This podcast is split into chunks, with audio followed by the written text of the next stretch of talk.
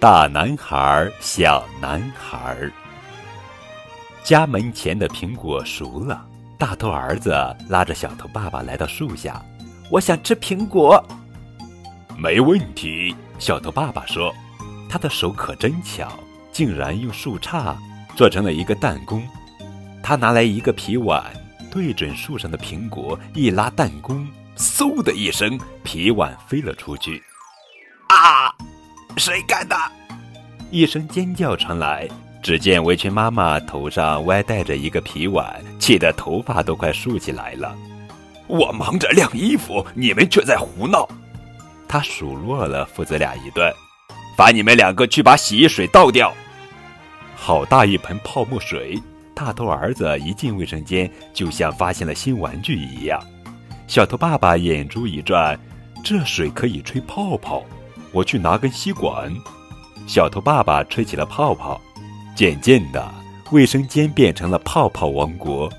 大头儿子笑着叫着，拿捕虫网捉泡泡玩，父子俩大玩一场，把卫生间弄得一团糟。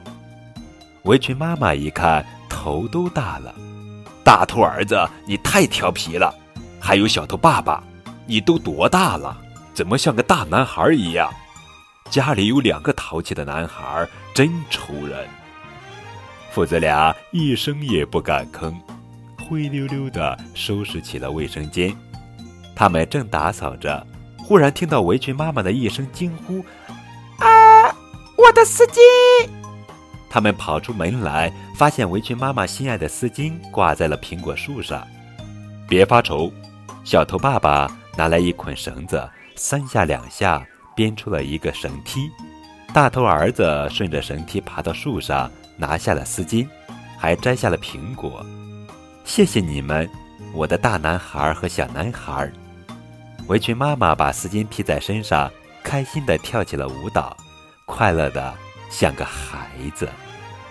大头儿子悄悄地说：“你看，围裙妈妈现在简直是个小女孩。”哈哈，我们一家都是孩子。